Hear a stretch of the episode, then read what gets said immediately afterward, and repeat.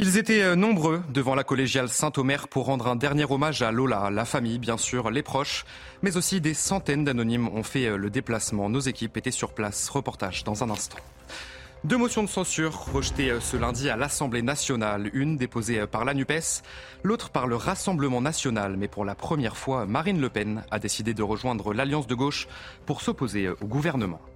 Une vidéo insoutenable qui fait le tour des réseaux sociaux, celle de quatre pompiers agressés par une bande d'individus à Tours, en Indre-et-Loire. Les soldats du feu venaient en aide à un jeune homme quand ils ont été pris à partie et frappés par plusieurs personnes.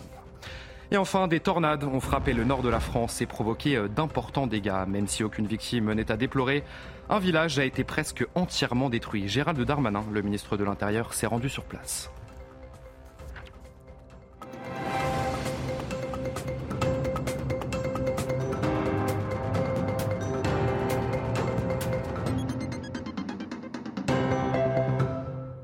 Bonsoir à tous, très heureux de vous retrouver pour l'édition de la nuit. Les obsèques de la petite Lola ont eu lieu ce lundi après-midi à Lillers, dans le Pas-de-Calais. En plus de la famille et des proches, plusieurs centaines d'anonymes sont venus rendre un dernier hommage à la petite fille de 12 ans tuée le 14 octobre dernier. Gérald Darmanin et la secrétaire d'État à l'enfance ont également fait le déplacement. Une cérémonie sobre et digne dans la collégiale Saint-Omer de Lillers. Kinson, Olivier Gangloff, Laurent Sélarié. Le cercueil orné d'un bouquet de fleurs blanches est porté à l'intérieur de l'église. Il est suivi par les parents, les frères et les proches de Lola.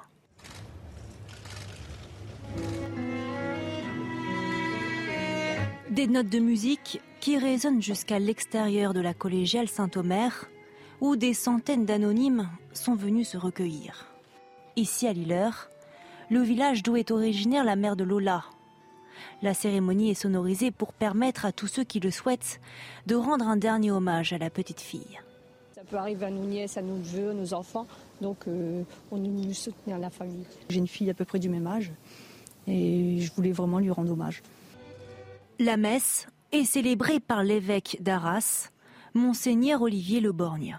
Lola est partie non seulement trop tôt, mais dans des circonstances absolument insupportables un ultime adieu empli d'émotion. Lorsque le frère de Lola prend à son tour la parole, il ne peut retenir ses larmes. Ma Lola, ma petite sœur adorée, j'ai même pas pu te dire à quel point je t'aimais. Le ministre de l'Intérieur, Gérald Darmanin, et d'autres élus étaient aussi présents dans l'église. La famille avait décidé d'ouvrir ses funérailles au public tout en réaffirmant la volonté d'honorer la mémoire de Lola dans la sérénité, le respect et la dignité, loin de toute agitation politique. L'inhumation dans le cimetière de Lilleur se fera dans la plus stricte intimité. Et euh, dix jours après la découverte du corps de la petite fille, des zones d'ombre existent toujours dans cette affaire, notamment sur les motivations qui ont poussé la suspecte à commettre un tel acte. Et pour rappel, la meurtrière présumée faisait l'objet d'une obligation de quitter le territoire depuis le mois d'août dernier. On va faire le point avec notre journaliste police-justice, Noémie Schulz. Parmi les zones d'ombre, euh, la question du mobile, bien sûr. On sait qu'en garde à vue, la suspecte a évoqué un différend avec la mère de Lola, gardienne de la résidence. Elle aurait refusé de lui donner un passe vigique pour accéder donc à cet immeuble où habite euh, la sœur de la suspecte. Les enquêteurs doivent s'assurer si cet échange a bien eu lieu. Des questions aussi sur l'enchaînement des faits. Comment la suspecte a-t-elle fait pour que Lola la suive jusque dans l'appartement euh, de sa sœur? Que s'est-il passé au sous-sol aussi de cet immeuble où les policiers ont retrouvé du scotch, une arme blanche et des traces de sang. Euh, pourquoi la suspecte a-t-elle inscrit euh, sur euh, les pieds de Lola les chiffres 1 et 0 Et puis, l'enquête va devoir déterminer si son discernement a pu être altéré au moment des faits. Ça, ce ne sont pas les policiers qui le diront, mais bien sûr des médecins, des psychiatres. comment cette femme de 24 ans a-t-elle pu faire preuve d'autant de sauvagerie sur cette fillette avant ensuite de retourner dans, la rue? Elle n'a pas cherché à, à se cacher, à maquiller particulièrement particulièrement son crime. Elle s'est promenée avec la malle dans laquelle se trouvait le, corps de Lola. Elle a interpellé des gens dans la rue, des témoins d'ailleurs qui ont euh, observé un, comportement en quelque sorte erratique. Euh, Cette femme était-elle en pleine possession euh, de ses euh, moyens? A-t-elle euh, son jugement a-t-il pu être altéré ou aboli? Ce sont bien sûr des questions qui vont se poser. Les experts des expertises psychiatriques auront lieu pendant cette phase d'enquête, d'instruction. Mais pour le moment, ce qui est sûr, c'est que son état a été jugé compatible avec un maintien en détention puisqu'elle est incarcérée à la prison de Fresnes. Dans l'actualité également, l'Assemblée nationale qui a rejeté la motion de censure déposée par la NUPES sur le projet du budget 2023 et ce Malgré le soutien du Rassemblement national, la motion a recueilli 239 votes sur les 289 nécessaires pour faire tomber le gouvernement. Si euh, la décision de Marine Le Pen de rejoindre la motion de censure de la NUPES n'a finalement pas eu de réel impact, cette manœuvre politique a tout de même fait plusieurs victimes, comme nous l'explique Florian Tardif du service politique de CNews. L'annonce de Marine Le Pen a surpris, mais elle n'a rien changé, tout simplement parce que euh, malgré euh, les voix du Rassemblement national, cette motion de censure déposée la semaine dernière par les membres de la NUPES a été rejetée à l'Assemblée nationale. Cette manœuvre politique de la présidente du groupe RN a néanmoins fait plusieurs victimes, trois euh, précisément, les LR qui ont dû clarifier leur position, alliés ou opposants politiques à Emmanuel Macron. Olivier Marlex a dû longuement se justifier en expliquant pourquoi il n'allait pas voter cette motion de censure les membres euh, de la NUPES qui étaient gênés aux entournures lorsqu'on leur posait la question au sujet de cette alliance de circonstances et le gouvernement euh, qui est apparu euh, fragilisé puisque si les opposants politiques à la majorité présidentielle commencent à s'allier, le gouvernement pourrait tomber. D'ailleurs, dans l'éventualité du dépôt un jour d'une motion de censure LR, plusieurs députés nous ont expliqué, de droite comme de gauche, qu'ils pourraient la voter. Et sachez qu'une autre motion de censure a été rejetée ce lundi, celle du Rassemblement national concernant toujours le budget 2023. Un lundi très mouvementé donc à l'Assemblée nationale. Dans le reste de l'actualité, direction l'Indre-et-Loire à Tours, où trois individus ont été interpellés après l'agression de quatre pompiers. Ça s'est passé vendredi dernier, en plein centre-ville, lors d'une manifestation organisée par des lycéens. Les soldats du feu venaient en aide à un jeune homme quand ils ont été pris à partie et frappés par plusieurs individus. Clémence Barbier-Kinsey. La vidéo continue de circuler sur les réseaux sociaux. Alors que six pompiers portent secours à un jeune homme en marge d'une manifestation lycéenne à Tours ce vendredi, quatre d'entre eux sont agressés physiquement. On y voit l'un d'eux projeté au sol, insulté et frappé à plusieurs reprises. Les soldats du feu ne sont que légèrement blessés, mais ces images ont choqué jusqu'au ministère de l'Intérieur. Gérald Darmanin leur apporte son soutien et annonce trois interpellations dans cette affaire. L'un de leurs représentants syndicaux dénonce des agressions insupportables. Nous y sommes confrontés, j'ai envie de dire, au quotidien. Là, c'est mis en évidence parce que, pour nous, en tout cas en Indre-et-Loire, là, on, a passé un cap, hein. on est monté d'un cran en termes de violence envers les sapeurs-pompiers. L'une de ces interpellations serait en lien direct avec l'agression. Il s'agirait d'un mineur de 16 ans. Les pompiers de Tours ont de leur côté porté plainte. Et euh, triste constat, les agressions contre les pompiers sont en forte hausse et les chiffres sont alarmants plus 213% en 10 ans. Éric Brocardi, porte-parole des sapeurs-pompiers de France, était sur notre antenne ce lundi. Écoutez. Depuis 10 ans, effectivement, les agressions ont augmenté de 213%. Ces images, elles sont extrêmement révoltantes et choquantes parce qu'elles ne correspondent pas du tout euh, au code euh, des missions que l'on mène et de l'exemplarité ou de la popularité euh, qu'ont les sapeurs-pompiers dans le cadre de leur mission. Et donc, on se pose effectivement encore beaucoup de questions malgré tout ce qui a été mené jusqu'à présent. Mmh. Une autre agression, cette fois-ci contre les policiers de la BAC. Ça s'est passé à Montreuil, en Seine-Saint-Denis, dans la nuit de vendredi à samedi. Alors qu'ils procédaient à l'interpellation d'un individu euh, qui faisait un graffiti sur un mur de la ville, les agents ont été frappés et injuriés. Le récit de Maëva Lamy. Sur ces images, des policiers couverts de peinture. D'après les forces de l'ordre, dans la nuit de vendredi à samedi, une patrouille de la brigade anticriminalité se rend à Montreuil, en Seine-Saint-Denis. Elle vient interpeller un individu qui peint un graffiti sur un mur de la ville. Les agents font alors face, d'après leur récit, à une centaine de personnes qui les frappent, les insultent, leur jettent des projectiles, certains masqués et alcoolisés. Aidés de renforts, les agents, toujours d'après leur dire, parviennent à riposter. En les lieux, leur véhicule est également attaqué par la foule. Une violence dénoncée par les syndicats de police. Les délinquants orchestrent de véritables expéditions punitives contre les policiers. Toutes les personnes qui représentent l'autorité publics aujourd'hui euh, sont ciblés. Dans le groupe, les forces de l'ordre disent avoir reconnu des individus affiliés à la mouvance d'ultra-gauche. L'un d'eux, arborant un t-shirt Nique la police, serait parvenu à fuir. L'auteur du graffiti, âgé de 33 ans, né à Paris et résident à Marseille, a lui été interpellé pour rébellion, provocation à la rébellion et dégradation de biens publics. Deux agents blessés ont quant à eux déposé plainte suite à cette affaire. Et euh, dans la même nuit, ce drame dans le 15e arrondissement de Marseille, où une femme a été euh, violée en pleine rue. L'agresseur, immédiatement interpellé, faisait l'objet d'une obligation de quitter le territoire français. Le récit de Clémence Barbier. La scène s'est déroulée dans le 15e arrondissement de Marseille vers 2 heures du matin. Alors qu'ils patrouillent, des policiers de la brigade anticriminalité aperçoivent deux silhouettes et entendent le cri d'une femme. Elle est en train de se faire violer par un homme. La victime est à moitié dénudée sur le sol en train de se débattre. Son agresseur est aussitôt interpellé. Sur cet individu, ce qu'on sait, c'est que c'est pas c'est pas un inconnu pour nous. Euh, et puis surtout, euh, sur ces faits-là, euh, c'est terriblement, c'est terriblement marquant. Les, policiers que, que j'ai pu avoir au téléphone m'ont laissé entendre que la victime les a remerciés des dizaines de fois, mais vraiment des remerciements sincères puisqu'elle a vraiment eu l'impression euh, qu'aujourd'hui sa vie est sauve grâce à l'intervention des policiers.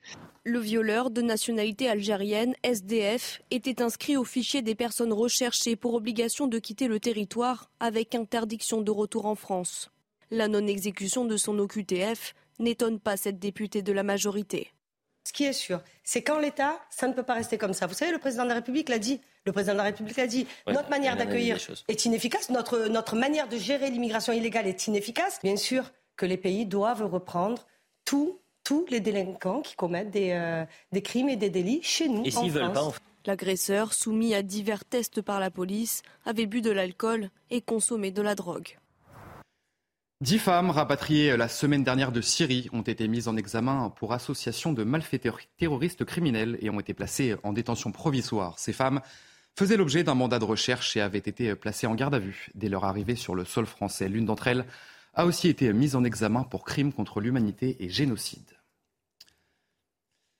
L'actualité est également marquée par ces tornades qui ont frappé le nord de la France, notamment dans une petite commune du Pas-de-Calais. Si aucune victime n'est à déplorer, la commune a subi des dégâts considérables et la reconstruction risque de prendre du temps. Maxime Lavandier. Ces automobilistes n'en reviennent pas. Touchée par de violents orages dimanche soir, la commune de Bioucourt dans le Pas-de-Calais a été frappée par un phénomène d'une extrême violence. Une tornade hein, qui, a commencé à monter sur la commune et en 15 secondes, hein, ça a été très rapide par contre euh, très, très intense. En quelques minutes, des toitures sont arrachées, des arbres déracinés et certaines maisons presque totalement détruites par les intempéries. Ce lundi matin, les habitants choqués constatent les dégâts. L'arbre qui est couché, cassé, les tuyaux qui sont sur une remorque de l'autre côté de la haie qui sont passés au-dessus. Puis après, quand j'ai fait le tour, euh, j'ai vu qu'il y avait des tuiles d'arrachées, euh, le fêtage d'arraché sur la partie garage. Par chance, aucune victime chez les sinistrés n'est à déplorer et toutes ont pu être relogées. D'après le maire, 80% de la commune a été touchée et il faudra de longs mois pour tout reconstruire. Le ministre de l'Intérieur qui s'est rendu sur place a promis le soutien du gouvernement aux populations sinistrées. Je vous propose de l'écouter. Dire que nous pouvons nous satisfaire euh, dans, ce malheur qu'il n'y ait pas eu de victimes, euh, ce qui apparaît euh, comme un miracle puisque ces, épisodes euh, ont fait naître, comme vous l'avez vu, euh, des retournements de voitures, des toits euh, qui, s'envolent et puis des, effondrements. Et je veux aussi une nouvelle fois dire à, l'ensemble de la population ici concernée qu'on va évidemment continuer à, suivre cela en les aidant. Emmanuel Macron a été reçu par le pape François au Vatican. C'est la troisième rencontre entre le souverain pontife et le chef de l'État français. Un entretien de 55 minutes entre les deux chefs d'État qui ont notamment évoqué la guerre en Ukraine ou encore euh, la fin de vie, l'euthanasie, qui suscite euh, des débats en France et à laquelle l'Église reste strictement opposée. Et on connaît euh, le nom du prochain Premier ministre britannique. Il s'agit de Rishi Sunak, ancien ministre des Finances. Il a été désigné par les conservateurs pour remplacer Liz Truss. À 42 ans, Rishi Sunak est le plus jeune Premier ministre britannique depuis plus de 200 ans. Les précisions de notre correspondante à Londres, Sarah Menet. Rishi Sunak, chaudement applaudi par les députés conservateurs à l'annonce du résultat, félicité aussi par deux anciennes premières ministres, Theresa May, mais aussi Liz Truss, qui, je cite, lui apporte tout son soutien. Prochaine étape désormais, eh bien, la nomination officielle de Rishi Sunak en tant que nouveau Premier ministre de Grande-Bretagne. Une nomination qui va se faire par le roi Charles III, un roi qui a écourté son voyage à Sandringham dans le nord-est de l'Angleterre pour rentrer à Londres, puisque l'entrevue eh doit avoir lieu comme la tradition le veut au palais de Buckingham. Mardi, donc, Charles III va officiellement accepter la démission de Truss puis nommé dans la foulée Rishi Sunak, qui sera d'ailleurs eh le premier ministre nommé sous le règne de Charles III. Alors plusieurs chantiers attendent évidemment Rishi Sunak, la crise économique, la crise énergétique, l'inflation galopante ici au Royaume-Uni. Et puis un mot d'ordre, c'est lui qui l'a dit, réunir, réunifier le Parti conservateur, un parti extrêmement désuni et divisé depuis de nombreuses semaines maintenant. Rishi Sunak est un Premier ministre qui fait déjà l'histoire, puisqu'à 42 ans, eh bien, il est le plus jeune Premier ministre au 10 Downing Street depuis plus d'un siècle ici. Et puis c'est surtout eh bien, le premier dirigeant d'origine asiatique, puisque ses parents sont indiens et qu'ils ont immigré au Royaume-Uni dans les années 60. Le Emmanuel Macron britannique, comme même l'appelaient certains, puisqu'il vient du monde de la finance, c'est un ancien banquier, Rishi Sunak, va avoir comme défi pendant deux ans eh bien, de tenir la barre dans un pays en crise, et ce jusqu'aux prochaines élections générales qui devraient avoir lieu dans deux ans ici en Grande-Bretagne. Et enfin, euh, la guerre en Ukraine, la tension ne retombe pas autour du barrage de Kakovka, lieu stratégique qui alimente en eau euh, la Crimée. L'Ukraine accuse la Russie d'avoir miné l'endroit pour provoquer une catastrophe de grande ampleur. Les explications de Michael Dos Santos. Volodymyr Zelensky a été le premier à lancer l'alerte. Selon nos informations, les agrégats et le barrage de la centrale hydroélectrique de Kakovka ont été minés par des terroristes russes. L'explosion de ce barrage, un réservoir d'eau de 240 km de long sur 23 km de large, pourrait signifier une catastrophe à grande échelle aux multiples conséquences. Les habitations près du fleuve Dniepr et la région de Kherson seraient inondées. Une grande partie de l'Ukraine ne serait plus approvisionnée en eau. Enfin, les réacteurs de la centrale de Zaporizhzhia ne pourraient plus refroidir. Au lendemain de l'allocution du président, les autorités ukrainiennes ont réclamé une aide extérieure. Cette attaque terroriste peut faire plusieurs milliers de victimes et entraîner l'inondation de dizaines de localités. C'est pourquoi nous demandons à l'ONU, à l'Union européenne et à d'autres organisations d'organiser une mission d'observation internationale de la centrale hydroélectrique de Kakovka. Selon Kiev, les forces russes pourraient envisager l'explosion du barrage pour quitter sans davantage de pertes une zone dont elles pourraient perdre le contrôle. De son côté, Moscou nie toute présence de mines dans le barrage. Et c'est la fin de ce journal, tout de suite les sports.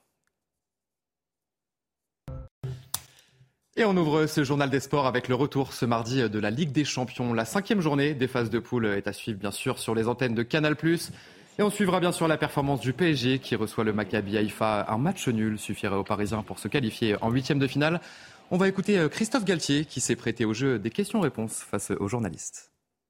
Nous n'avons pas été surpris de la qualité euh, de cette équipe-là.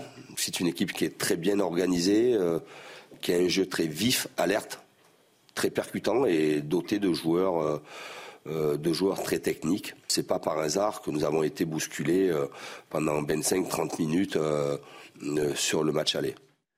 Et on termine déjà ce journal des sports avec le sacre ce week-end de Max Verstappen. Le pilote Red Bull remporte son second titre de champion du monde de suite.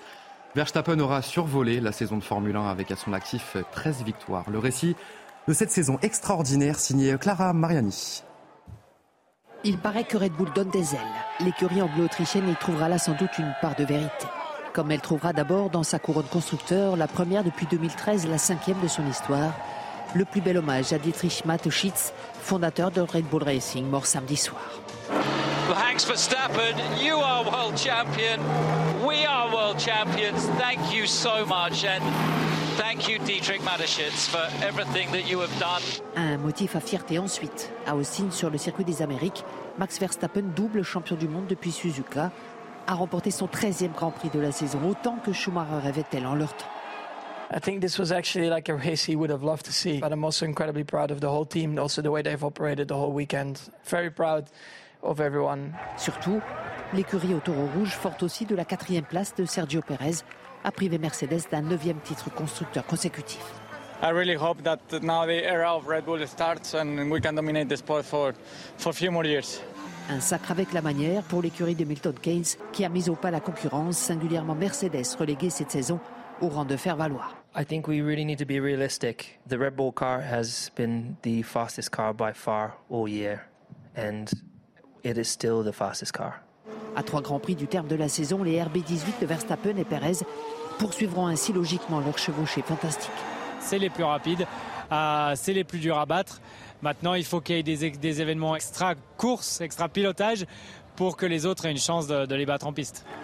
Prochaine heure de vérité, le Mexique dimanche où Verstappen s'est imposé l'année dernière. Allez, euh, vous restez bien avec nous sur CNews. Dans un instant, un prochain journal. Ils étaient nombreux devant la collégiale Saint-Omer pour rendre un dernier hommage à Lola. La famille, bien sûr, les proches, mais aussi des, des centaines d'anonymes ont fait le déplacement. A tout de suite sur CNews. Retrouvez tous nos programmes et plus sur cnews.fr.